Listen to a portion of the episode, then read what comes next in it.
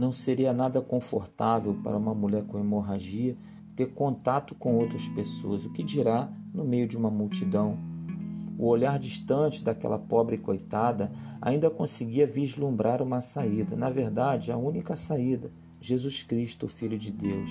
Ela dizia: Se eu apenas te tocar. Há doze anos com sangramentos constantes, lhe parecia condenada à morte, até porque ela já havia gastado tudo o que tinha e o que não tinha com os médicos para se ver livre daquela maldição. Mesmo com a pele pálida, mesmo suando frio, mesmo sentindo dores abdominais, ela se intrometeu no meio da multidão para tocar em Jesus, para que dele pudesse sair poder para curá-la, pois tinha certeza que somente com um toque em Jesus já, já seria suficiente. E olha que ela tocou somente na orla dos seus vestidos.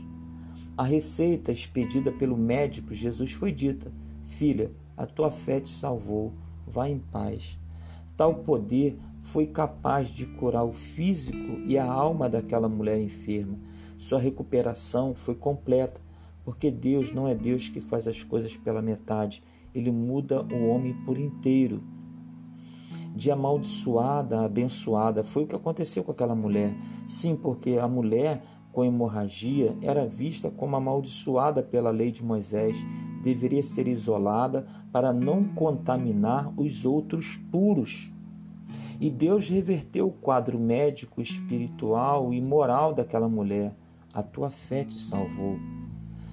Se não bastasse ganhar a cura do corpo, ela ganhou também a cura da alma. Aquela mulher foi curada pela fé em Jesus.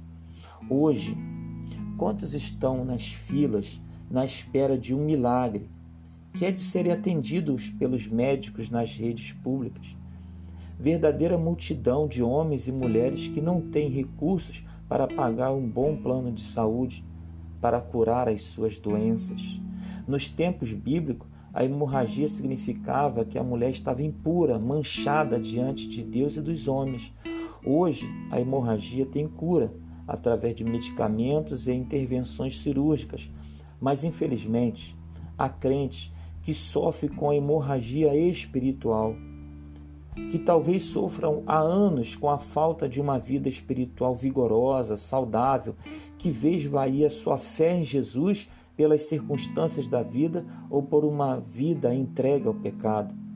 Quantos crentes deveria fazer igual aquela mulher? ir até Jesus para curar do seu desânimo espiritual, da sua frieza e não o fazem. Estão sofrendo com hemorragia espiritual. Conhecendo um pouco sobre doenças, sabendo que os sintomas são apresentados. Quem sofre de hemorragia externa vê o sangramento intermitente, a pessoa fica pálida, sua frio, sente dores, sente sede, sente fraqueza não seria assim aquele que se afasta de Deus? Fica frio espiritual, insensível à voz de Deus, incapaz de reagir, de levantar por viver uma vida de pecado? Fica pálido, ou seja, perde o brilho da luz de Cristo por causa do pecado? Sente fraqueza por não se alimentar diariamente da palavra de Deus? Fica com sede, pois há muito tempo fica sem beber da água da vida? Sofrer de hemorragia é sangrar sem parar, é ir morrendo aos poucos. Pare de gastar o seu tempo com remédios que não curam a sua alma. Sim, porque muitos procuram a cura da alma e não acham porque não tocam em Jesus de verdade. Estão próximos até, mas não tocam ficam ali ao lado, como aquela multidão, admirando Jesus. São admiradores, mas não são adoradores.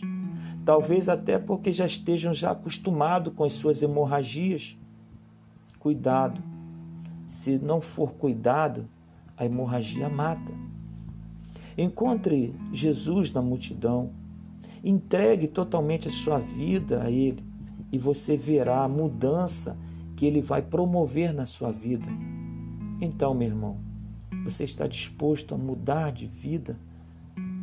De permitir que Jesus cure a sua hemorragia espiritual, que te dê vigor espiritual, uma vida uma vida espiritual saudável, procure aquele que pode te tirar da multidão e te dar novamente vida e vida com abundância.